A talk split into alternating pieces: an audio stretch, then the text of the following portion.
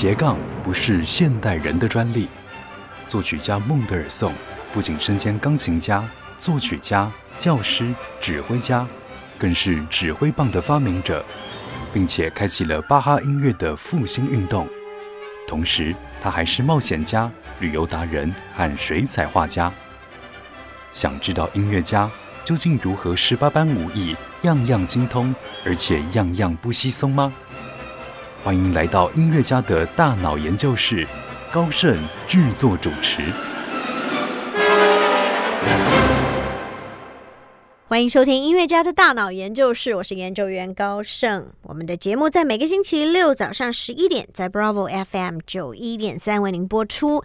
那我们这个全新的企划，透过古今中外四个不同的系列，和听众朋友一起来分享，在不同的时代的这一些呃音乐家、作曲家，甚至不同领域的音乐人，他们怎么样活出精彩的跨界人生，而且他们常常也有呃对于人类的社会有很多美好的贡。贡献。那今天我们要来介绍的是喜欢流行音乐。的朋友应该都喜欢的 Sting，但是我们要更开心，可以邀请到我的老朋友，也是在音乐、在唱片业，甚至在这个酒的领域里面，目前都非常活跃的浩永国际的负责人高浩涵 Jackie 来到节目现场，跟听众朋友问候一下。主持人好，各位听众朋友大家好，我是高浩涵 Jackie。呀，其实呢，我们上一次邀请你来分享这个美声天王波特利，好，他不只是跟你在音乐的工作上有互动，后来你们也变成。一起来推广好的酒的伙伴，那哎，没有想到隔了几年，Sting 也跟你成为这个 工作一起工作的伙伴。对，来介绍一下你的这个朋友吧。我想 Sting 应该不太需要我介绍了，大家等一下听到他的歌，就算你现在还没有一开始没有联想到这个人哦，你可能等一下马上就知道他是谁哦。嗯，那台湾唱片公司给他一个名称哦，就是摇滚诗人哦。嗯，那我想他的歌真的从 Every Breath You Take 哦到呃 Roxanne 啊，甚至到这几年的呃像 Sister Moon 啊，像他这几年的很多的新歌，我相信呃大家都很熟悉。不，大家对他认识就他当然是很会唱歌，唱歌好听，而且也真的红了很久。但我越认识他，我越佩服他。我觉得他也是一个非常认真、非常努力，要做每一件事情，他都不会是这样随便。我已经是那么厉害的人，我就随随便便。对，也是一个斜杠斜杠的很恐怖的。对，那就要请 Jackie 来来讲讲他怎么样厉害的斜杠吧。呃，其实我觉得，就像我们上一次有聊过波切利一样，我觉得 Sting 也是蛮有趣的哦。就是他年轻的时候，我觉得这背景跟很多玩音乐的人都很像，就是小时候就是喜欢音乐。嗯。那可能他也没有特别会念书，没有特别哦，必须说对，他就没有波杰利那么会念书了。然后 Sting Sting 呢，基本上他做过很多工作，他打零工也做过，然后他也当过，他也去做过老师。反正我觉得他对他的人生的二十岁之前，就是真的什么都尝试过。嗯，让当然他很喜欢音乐嘛，所以就找了几个朋友一起创了这个 The Police 警察合唱团。嗯，哎，也没想到。其实他们在玩的音乐啊，当初应该算是冷门，所谓的朋克摇滚，在那个时候并不是主流。对，那 Sting 也是真正的把朋克摇滚变成流行音乐的，应该说始祖了。嗯，因为其实当时的朋克摇滚一直以来都还是那种大家的呃想法，都还是小屁孩在玩的，很吵这样子，跟流行音乐好像不太一样。嗯，哦，那 Sting。当然，他后来把这一波风潮带领上了世界乐坛了，而且还击败了这个 Michael Jackson，拿了格莱美。那我觉得这个基本上就奠定了他在流行音乐界的一个天王的角色。嗯，我觉得这真是还蛮了不起。那我们赶快先来听听看他最有名的这一，我们来回顾，嗯，他的 Every Breath You Take。OK。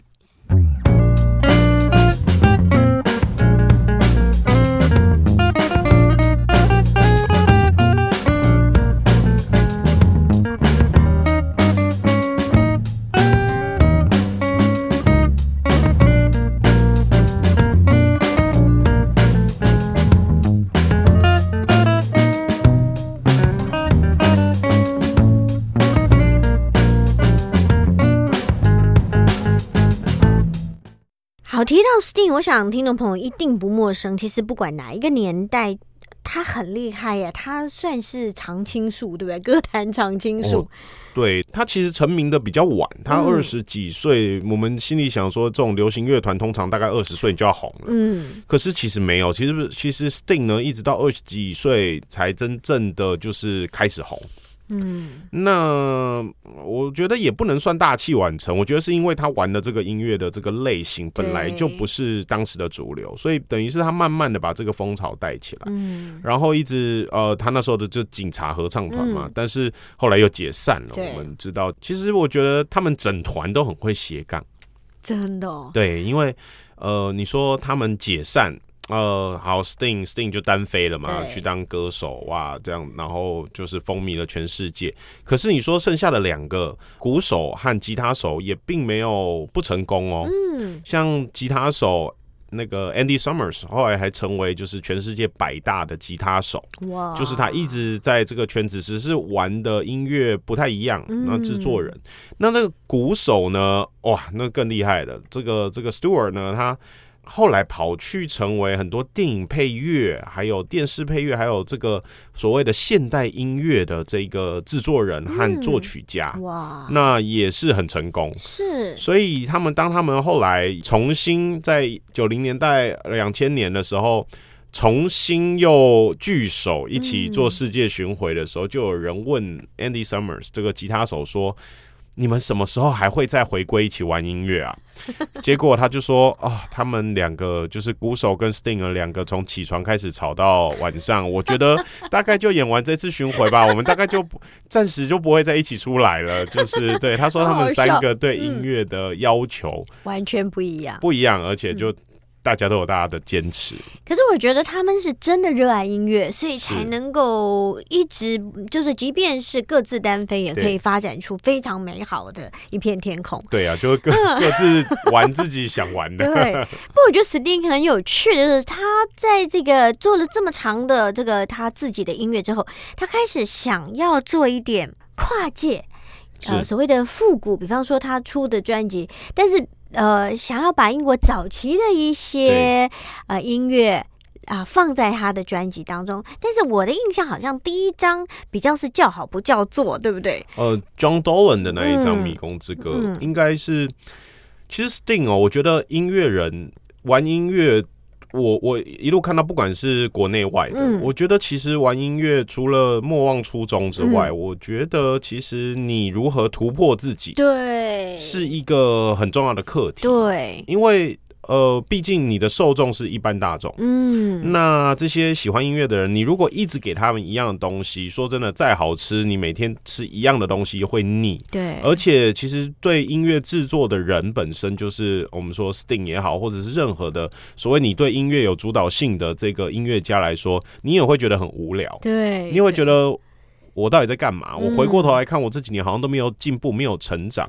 所以我觉得一个好的音乐人，一个能够持续，比方说，呃，我们说 Sting 从二十几岁红到现在，他的音乐生涯已经接近快五十年了。真的，然后还能够这么样的在全世界有这么多的粉丝，嗯这么多的爱好者，其实我觉得他不停的在思考说如何要，我觉得这个不见得是要提升，而是如何去触及更多的面向，去创造音乐的可能。对，那像我们刚刚讲的这个，他去弹唱这个文艺复兴时候的歌曲，那呃那一阵子他都在弹鲁特琴。超厉害的，对我觉得他很厉害。对，嗯那那其实 Sting 虽然他从 Police 呃警察合唱团出来的时候是弹 bass，嗯可是他后来呃他其实也很会弹吉他，嗯然后对那时候他跑去弹了鲁特琴，我也是蛮惊讶的哦。那呃对我们来说，好像你有点点在。呃，你是不是在故意的？可是我觉得并不是哎、嗯我觉得那一阵子其实 Sting 对于民谣这件事情特别的热衷，所以他其实后来发了好几张，不止那一张而已。而且你说不成功吗？应该我觉得大家是比较不熟悉，对，我觉得是他满腔热血，而且他真的是很认真的投入。只是就是你讲了，大家不熟悉，可是他后来慢慢的他就调整。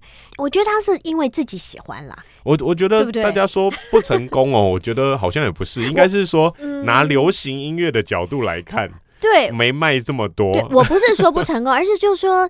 他他很认真的执着他喜欢的事情，这件事情我觉得就是很令人佩服。没错，那但是他慢慢也会想到说，怎么样带着他的乐迷从别人不熟悉的领域去分享到他所 enjoy 的那个部分。没错，所以慢慢慢慢，我觉得他的乐迷就可以感受到他的那一份对于音乐的热爱。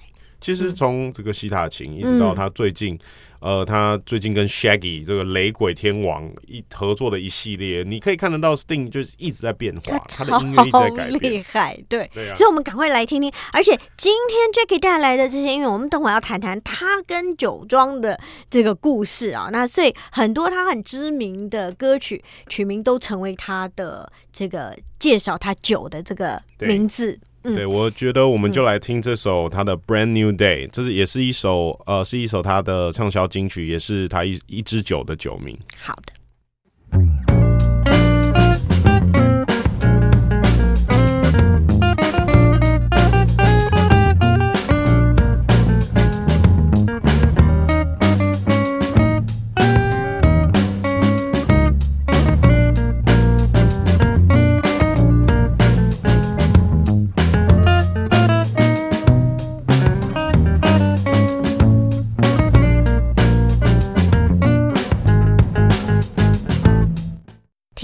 其实我觉得我越多的去认识他，我真的非常的敬佩他。我就觉得说，嗯，就像 Jackie 讲，他其实在二十多岁，这个警察合唱团也成名。虽然他们后来呃各自有不同的发展，可是他一直愿意呃在自己的事业上面努力，而且。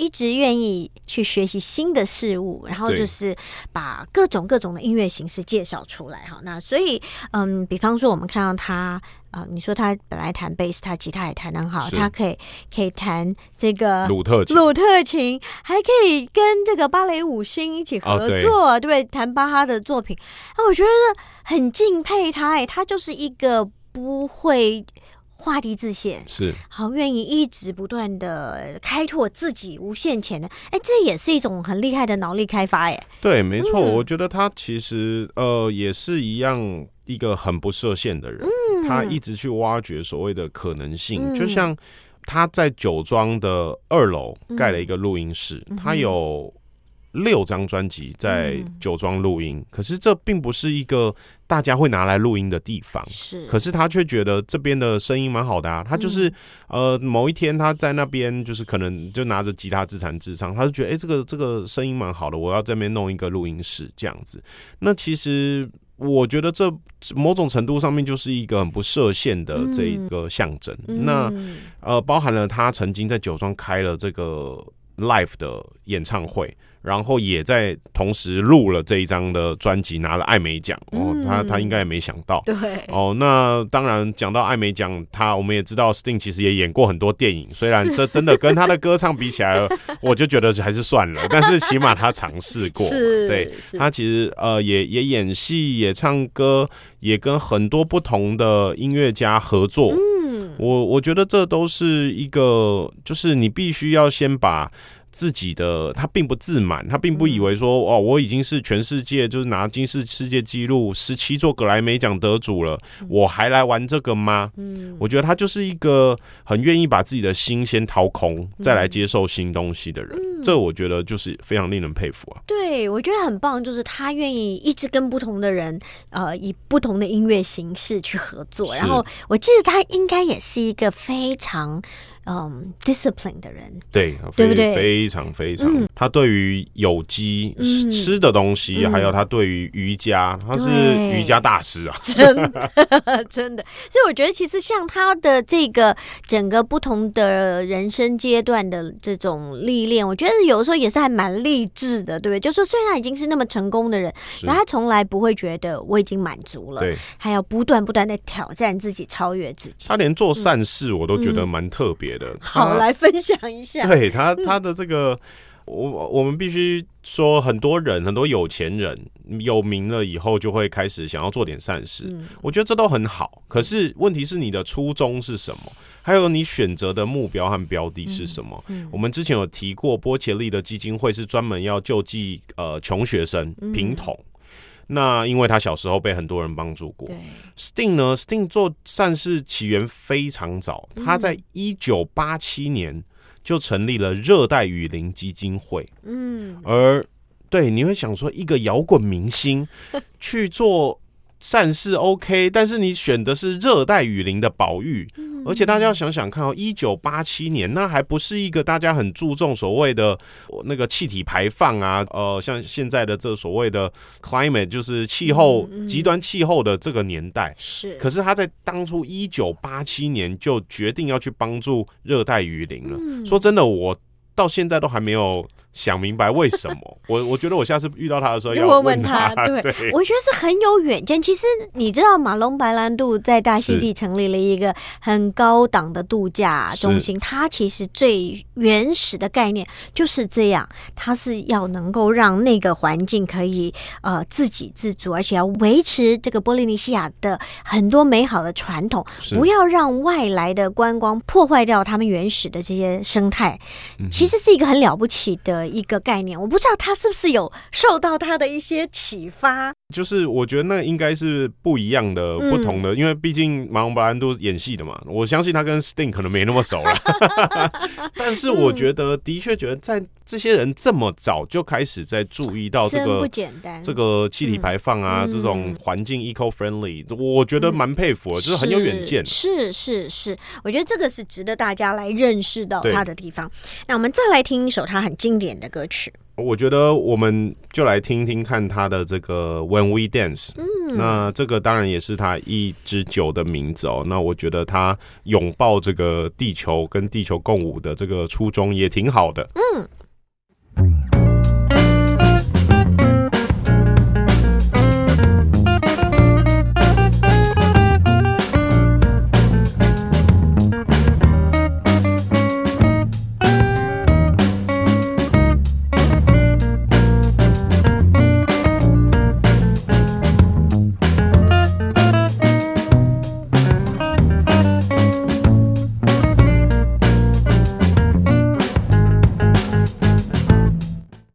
欢迎回到音乐家的大脑研究室，我是研究员高盛。我们的节目在每个星期六早上十一点，在 Bravo FM 九一点三为您播出。今天很开心为大家邀请到了浩永国际的 Jackie，刚好还来跟我们分享他的工作伙伴 Sting 哈。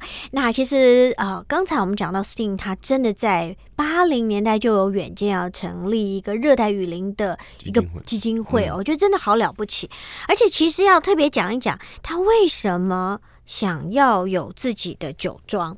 哦，听这说这也是有很浪漫，但又有很令人喷泪的故事，对不对？对这个这个出了，因为 Sting 哦出了名的，在在音乐圈也好，在这个名人圈出了名的宠老婆，嗯这大家都知道。那他的老婆 Trudy 呢？Trudy Styler 呢，其实也是一个很有想法的时代女性。嗯哦，他老婆既是演员又是导演，嗯然后其实我觉得比起很多名人的老婆，也许比较安静哦。Sting 的太太 Trudy 呢，在家里的地位是非常崇高的，对，嗯，哦、像我们所有的写信给 Sting 的话，都要 Dear Sting and Trudy 这样子，我们不能够只说，哦，我只要找 Sting，没有找他老婆啊，这样子。嗯。所以他的太太当初哦，其实在九零年代，他们要呃生小孩的时候，他们她怀孕的时候呢，Sting 那时候其实就跟太太说，你想去哪待产？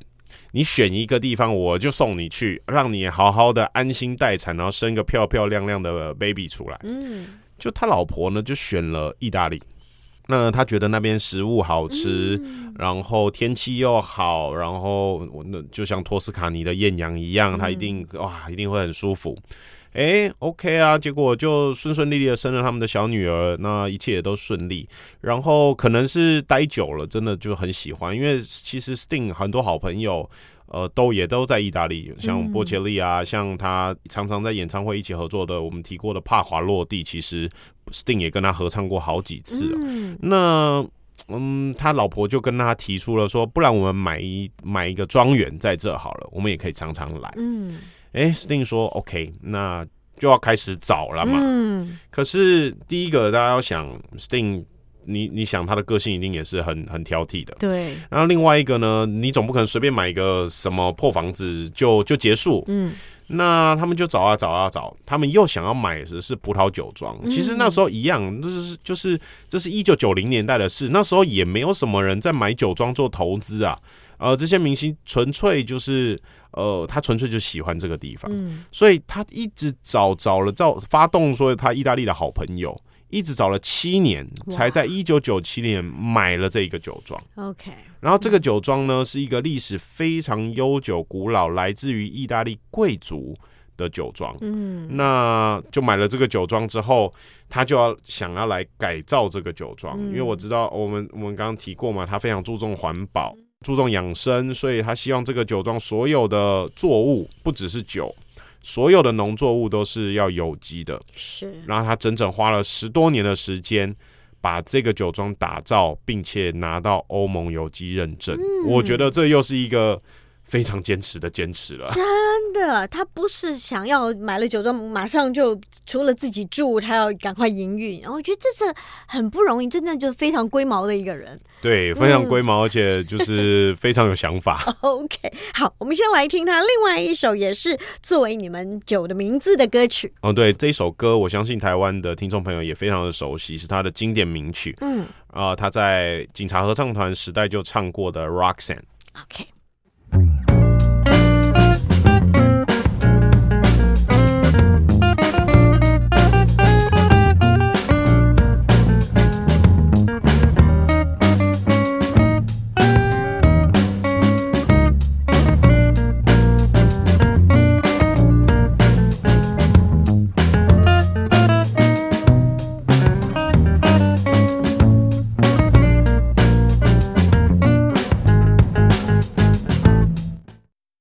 想提到 Sting，我觉得各个年龄层的朋友应该都对他认识，而且听古典音乐的人也会认识他，因为就刚你讲的 Pavarotti 也曾经他做了一系列的 Pavarotti and Friends，就邀请 Sting 一起跟他合作，所以其实会发现这是一个很好玩的跨界啊、是古典要跨向流行，流行跨向古典。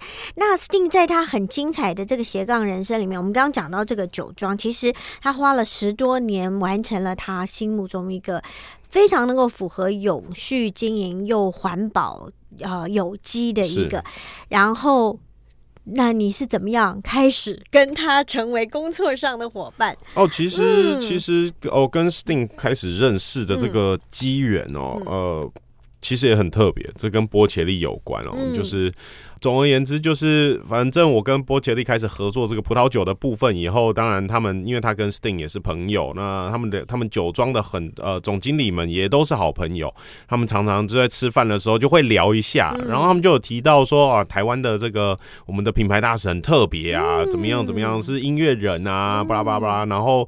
结果有一次，二零疫情前，二零一九年，我去意大利出差，我去波切利酒庄出差的时候，呃，我觉得意大利人真的很热情。嗯这个波切利酒庄的总经理就打了通电话给 Sting 酒庄的总经理，说：“哎、这个 Jackie 在我这啊，你不是一直说你想认识他吗？那那个你们排个时间啊，就去啊，去啊，去啊啊！”然后我记得印象很深刻，是因为我们的行程其实都很满。嗯我只有某一天的早上有办法去 Sting 酒庄，嗯而且是早上七点钟哦啊。然后你知道，就是从我从佛罗伦斯的饭店就是醒过来以后，他们派车来接我们。哇，我什么都没吃，然后到了酒庄就看到满桌子都是酒，已经开好了。他说我要让你尝尝 Sting 的好酒。嗯，哦，我当下我记得我带的伴手礼是凤梨酥，我当下还跟他们说可以给我一块，我先吃一下吗？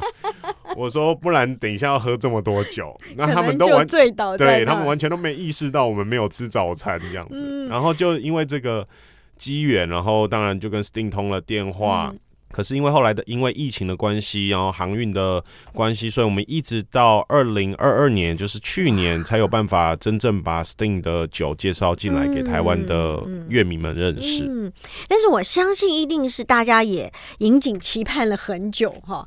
那啊、呃为什么会想用他的这些歌名作为他的每一款酒的设计？我觉得这个也是一个很很迷人或者说很浪漫的一个过程。其实 Sting 的酒标很漂亮，那为什么用歌名？我觉得另外一个是他本来就没有包袱，嗯，因为他是个英国人，嗯那在意大利买了这个历史悠久的酒庄。嗯那它不像波切利啊，不像其他的我们说土生土长的意大利人，嗯必须背负着家传的味道，还有家传的 logo、家传的我的家徽这一些东西，或者是甚至命名，就是这支酒的名字可能是我啊奏取的，那你现在不怎么可以随便乱改呢？可是 Sting 并没有这个包袱。嗯所以他当然他有一整个酿酒的专业团队协助他以外，当然他可以他会针对这个酒的酿造过程和酒的故事来帮他命名。那很多时候这个酒标呃的部分和酒名的部分也是这个他的太太 Trudy，、毕竟老婆就是对不对，Lady First 老婆最大哦，所以 Sting 也很听老婆的话，就是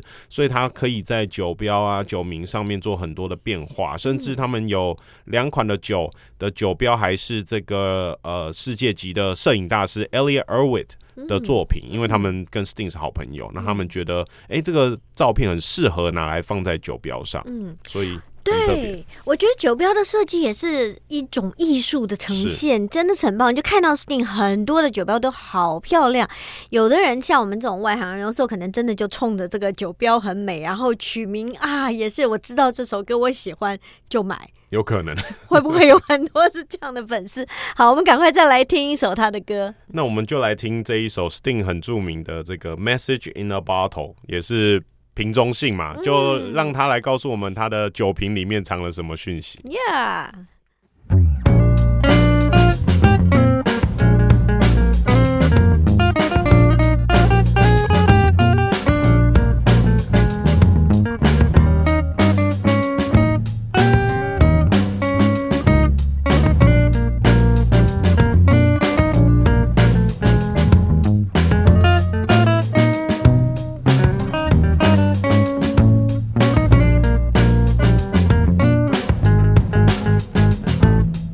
哇，其实我们今天来介绍 Sting，那大家对于他的歌应该不陌生，而且也听到 Jackie 介绍他做很多各式各样的。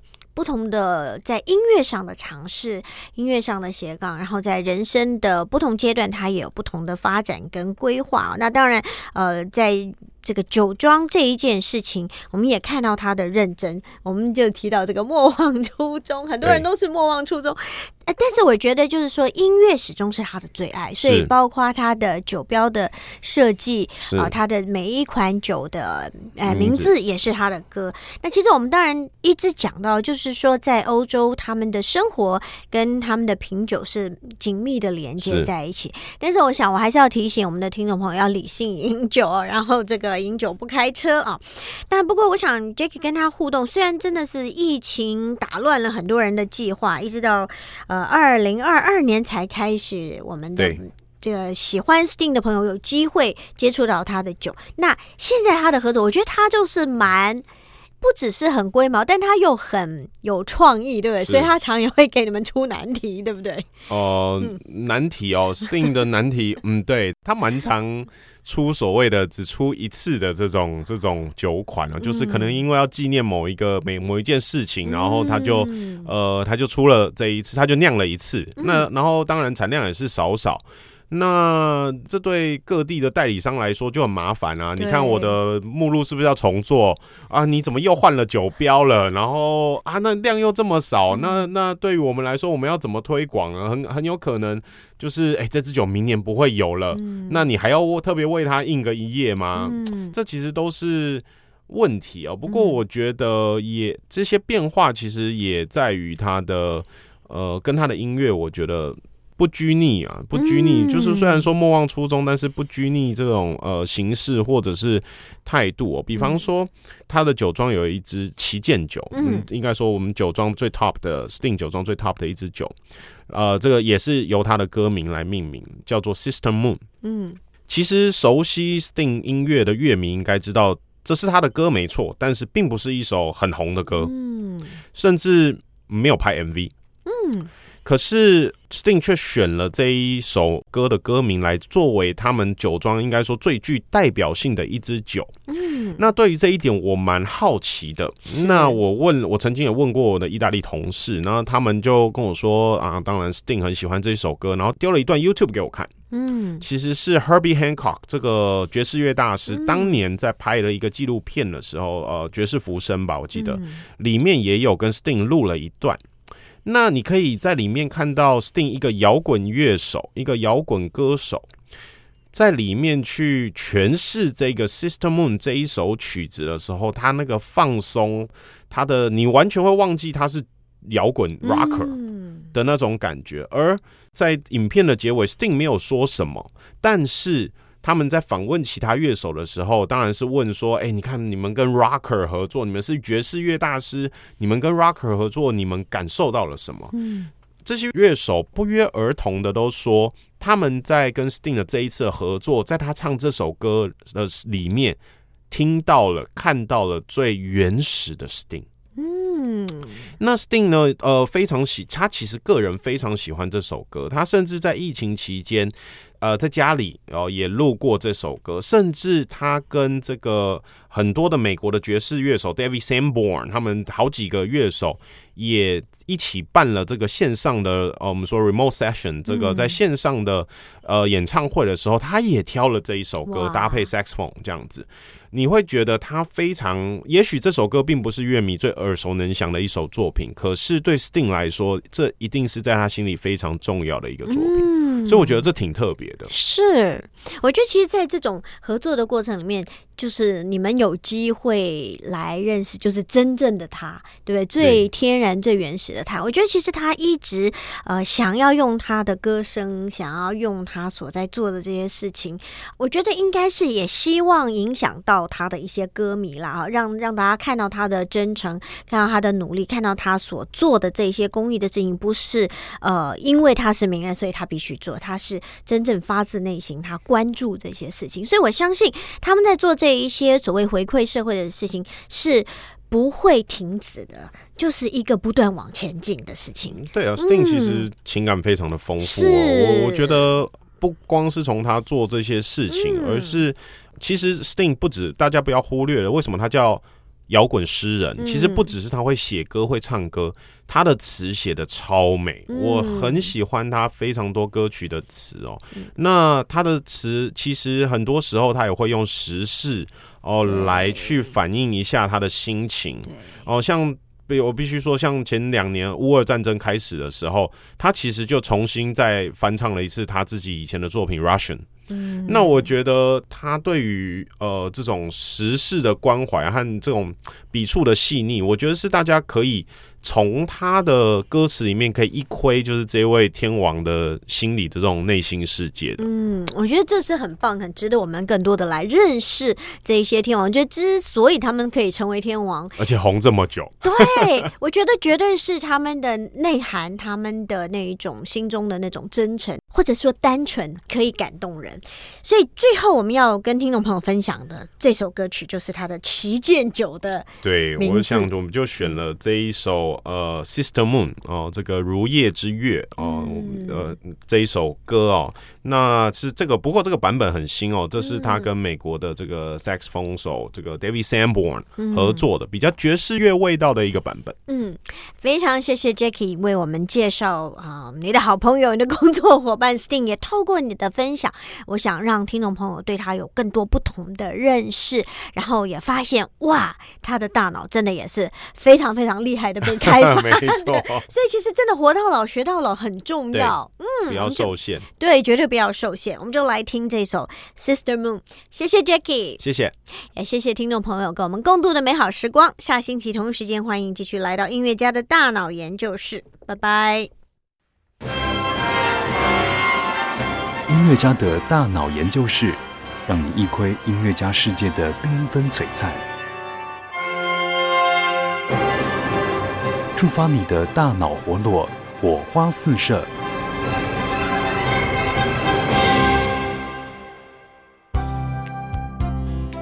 本节目由文化部影视及流行音乐产业局指导播出。